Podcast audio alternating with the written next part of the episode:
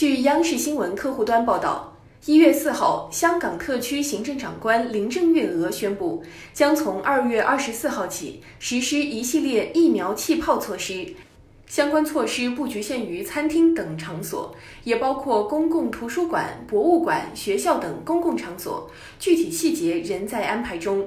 林郑月娥表示，今年工作的重中之重乃是防疫抗疫，包括采取更严厉的措施，提升疫苗接种率。此前，香港特区政府食物及卫生局局长已公开表示，将会扩大疫苗气泡范围，即市民如果要进入一个场所或参加一项活动，需要接种最少一剂疫苗。十二岁以下人士或有医生证明不适合接种者可豁免。林郑月娥指出，现在香港已接种第一针疫苗的比率为百分之七十二点九。